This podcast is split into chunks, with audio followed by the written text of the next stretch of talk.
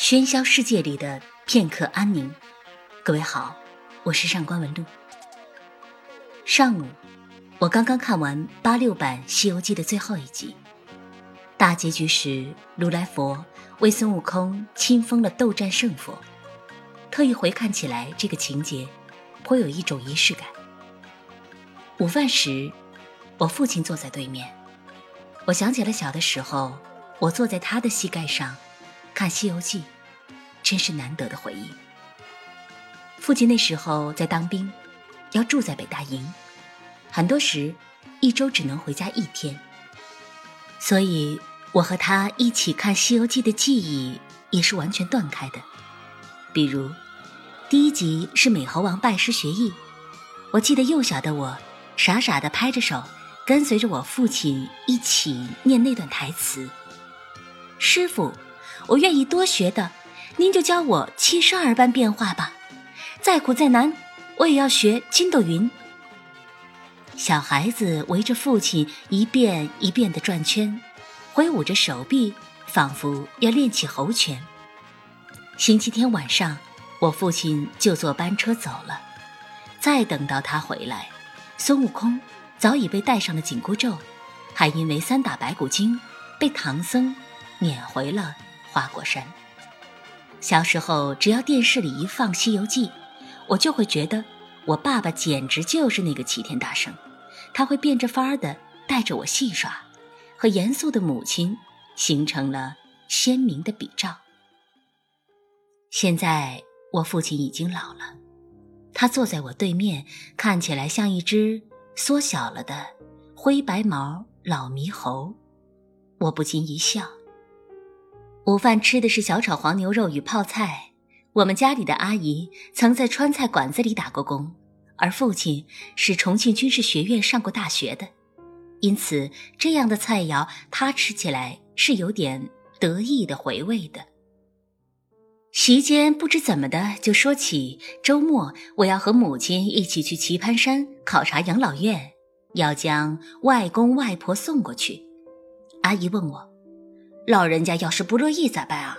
我颇为自信地说道：“那家养老院好得很，单独的大套间，日式和港式管理结合，老人去了会很骄傲的吧？”我俩说的正兴，不想我父亲竟草草吃完离席，径自走上楼去。要知道，他每餐后都会主动帮阿姨洗碗，洗碗是他的必修课，一顿不落。但这一次，他头也不回的走了。我和阿姨面面相觑，我俩都默认了，他是怕我有一天也会送他去养老院。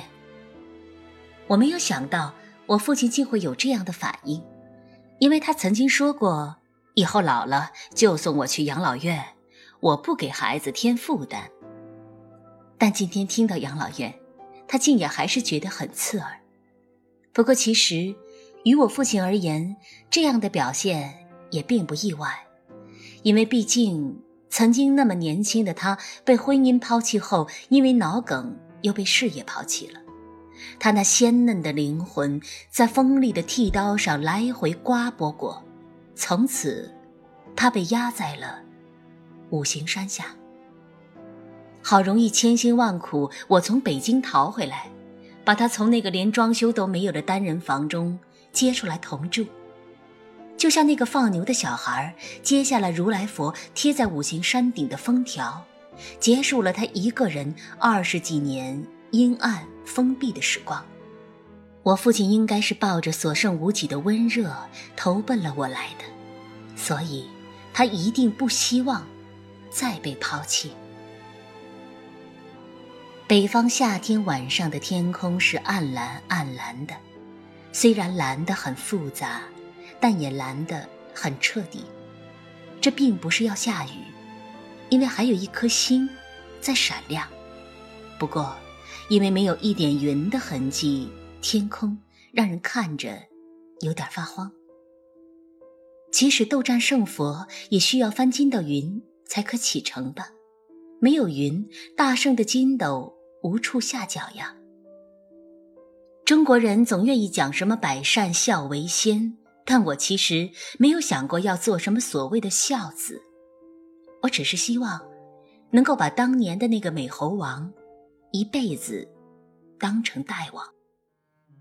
对于父亲，我是打算做那个水帘洞的，让成了佛的老美猴王随时可以回到花果山。上官文录散文《老美猴王》。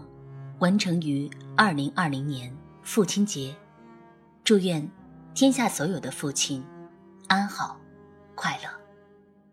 如果你想查看今天节目原文，你可以在微信中搜索公众号“上官文录读书会”。下期再会。